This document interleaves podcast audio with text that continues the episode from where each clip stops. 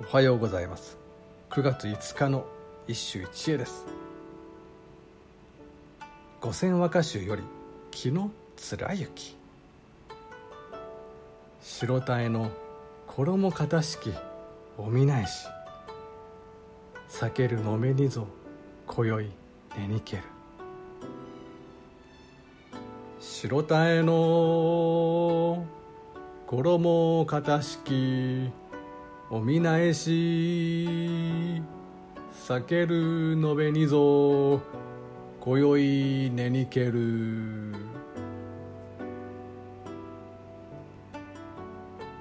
なんとも牧歌的な歌だ。